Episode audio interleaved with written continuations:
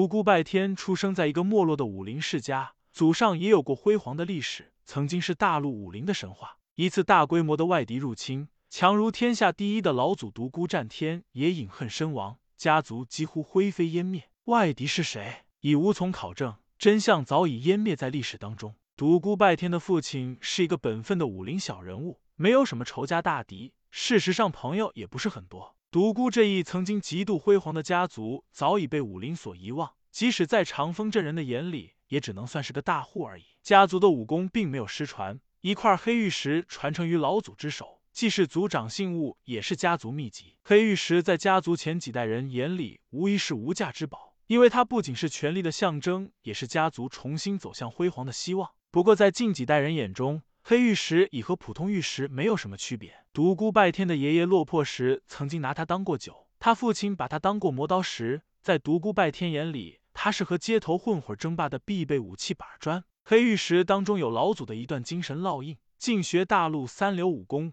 终将大成。就为这段话，家族的前辈们遍游天下，学尽三流武功，终使家族没落如斯。严格来说，独孤家已不是武林中人了。长风镇闻名于汉唐帝国，不是因为小镇有什么特产，也不是因为小镇的繁华，因为这里住着一个武林世家，一个跺跺脚让汉唐帝国武林颤上三颤的武林世家——司徒世家。近百年来，司徒世家高手如云，每每家族中老一辈高手还未曾隐退，家中的年轻高手就已经显露峥嵘。没落的独孤家和司徒世家临街相对，两家关系很好，经常往来。司徒家的当代家主司徒金云和独孤家的主人独孤延志以兄弟相称，而司徒家老一辈的人物也与独孤延志的父亲独孤飞与相交甚密。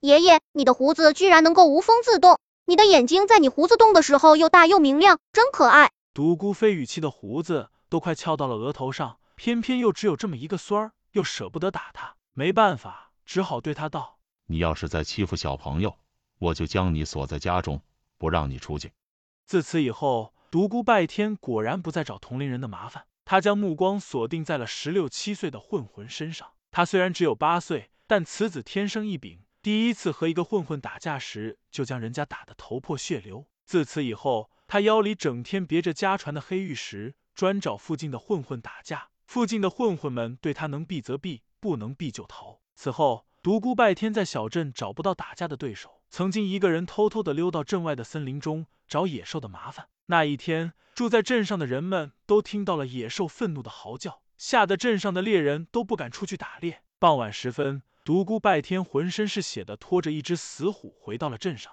他的母亲和奶奶惊骇欲绝，在接下来的日子里时时刻刻派人跟着他，生怕他哪天兴起再去找什么野猪、狮子的麻烦。一时间，独孤拜天的大名在小镇不胫而走。司徒世家的家主司徒金云对他发生了浓厚的兴趣，认为他是一个学武的奇才，有心收他为徒。对此，独孤拜天的小脑袋摇得跟拨浪鼓似的。